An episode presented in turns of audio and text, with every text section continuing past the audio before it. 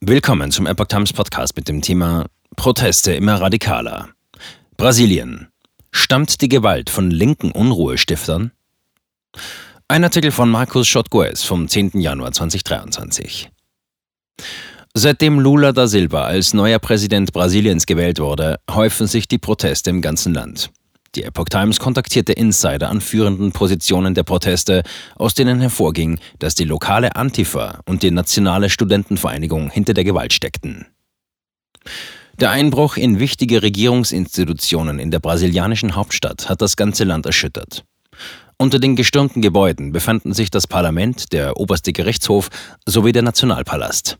Präsident Luis Inácio Lula da Silva versprach, hart gegen die Demonstranten vorzugehen. Wie einige Protestführer behaupten, sei ein Teil der Gewalt von linken Aufrührern angezettelt worden. Unsere Flagge wird niemals rot sein. Die Ereignisse brachten es auf die Titelseiten der großen Zeitungen weltweit. Hunderte Menschen besetzten Gebäude der Regierung. Von den Demonstranten waren wiederholt Sprechchöre zu hören, die bereits während der monatelangen Proteste nach den Wahlen häufig erklangen. Es geht um Vorwürfe von Wahlbetrug und um Angst vor einer autoritären Machtübernahme durch die harte Linke. Demonstranten riefen das Militär auf, Brasilien zu retten. Einige Protestierende sangen, unsere Flagge wird niemals rot sein. Frühere Proteste gegen die neue Regierung waren stets friedlich verlaufen.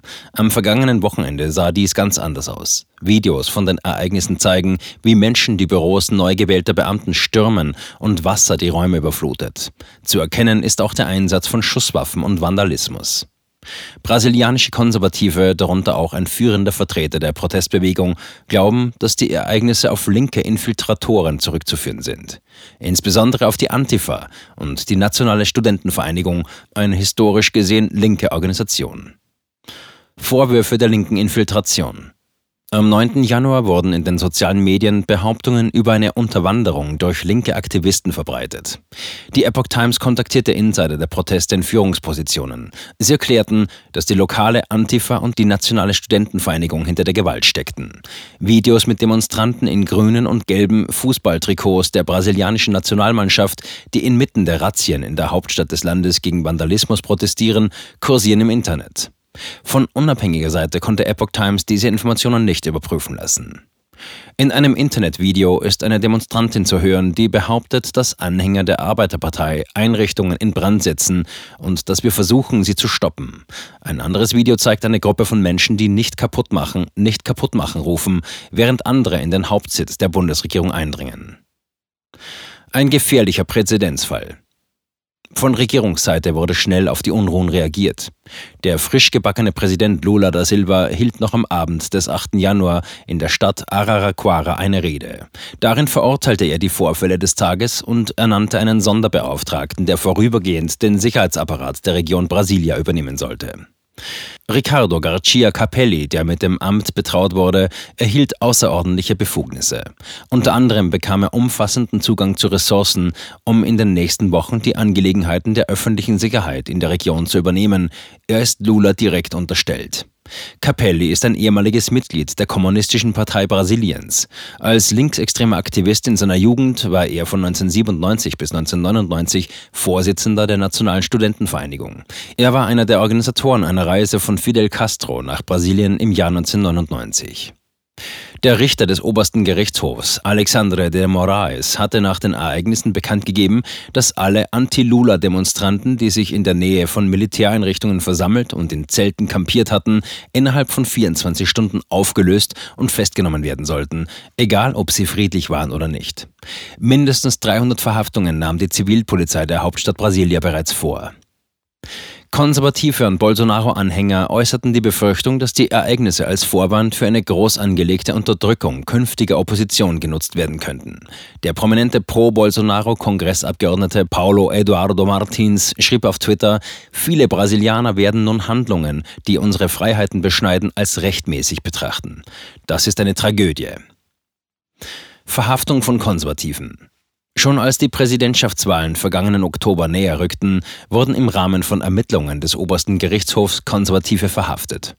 Einige Tage vor der Wahl wurde Brasiliens wichtigster konservativer Nachrichtensender unter Druck gesetzt, Kommentare zum obersten Gerichtshof und zu den Wahlen zu zensieren. Vor und nach der Stichwahl machte die Bolsonaro-Kampagne Regelwidrigkeiten und Unrechtmäßigkeiten im Wahlprozess geltend. Die Bedenken wurden zurückgewiesen. Stattdessen wurde die Kampagne per Gerichtsbeschluss wegen der Anfechtung der Ergebnisse zu einer Geldstrafe verurteilt. Die Befürworter behaupteten, die Strafverfolgungsbehörden seien nicht bereit, den Vorwürfen nachzugehen. Unmittelbar nach Bekanntgabe der Wahlergebnisse versammelten sich Demonstranten vor Militäreinrichtungen. Sie setzten ihre Hoffnung darauf, dass das Militär die Amtsübernahme Lulas verhindern würde. An Wochenenden und Feiertagen versammelten sich schließlich Millionen von Demonstranten im ganzen Land. Das Militär reagierte jedoch weder auf die Forderung einzugreifen noch auf die Vorwürfe der Unrechtmäßigkeit des Wahlprozesses. Bolsonaro verhielt sich nach seiner Niederlage meist ruhig und flog einige Tage vor Lulas Amtseinführung in die Vereinigten Staaten, ohne an der Zeremonie teilnehmen zu wollen. Hoffnungslosigkeit schien sich unter Bolsonaros Anhängern weit zu verbreiten, als Lula schon zu Beginn seiner Amtszeit die Haltung der Regierung von Pro-Life zu Pro-Abtreibung und von Pro-Gun Rights zu Anti-Gun Rights änderte. Zudem brachte er Personen, die mit der Arbeiterpartei in Verbindung standen, wieder ins Amt. Lula war wegen Korruption und Geldwäsche im Gefängnis. Bei den Wahlen in Brasilien im Oktober 2022 war der konservative Präsident Jair Bolsonaro gegen den linken Lula da Silva angetreten. Anhänger beider großer Parteien hatten die Wahl als die wichtigste aller Zeiten bezeichnet. Lula da Silva gewann die Stichwahl am 30. Oktober mit einem hauchdünnen Vorsprung. Damit ist er der erste brasilianische Präsident, der eine dritte Amtszeit seit der Redemokratisierung Brasiliens erreicht hat. Die Redemokratisierung hatte der Militärherrschaft in den 1980er Jahren ein Ende gesetzt. Korruptionsskandale der Partei und ihrer Verbündeten waren ständig in den Nachrichten Brasiliens. Lula selbst kandidierte 2018 nicht. Er verbrachte wegen Korruption und Geldwäsche einige Zeit im Gefängnis. Er war zuvor zu zwölf Jahren Haft verurteilt worden, was er nun als neuer Märtyrer ausnutzt. Berichten zufolge besaß er langjährige Verbindungen zur kubanischen Diktatur. Zudem wurden seine Beziehungen zu den sozialistischen Regimen von Daniel Ortega in Nicaragua und Nicolás Maduro in Venezuela aufgedeckt. Viele Brasilianer befürchteten, dass er selbst radikal werden könnte.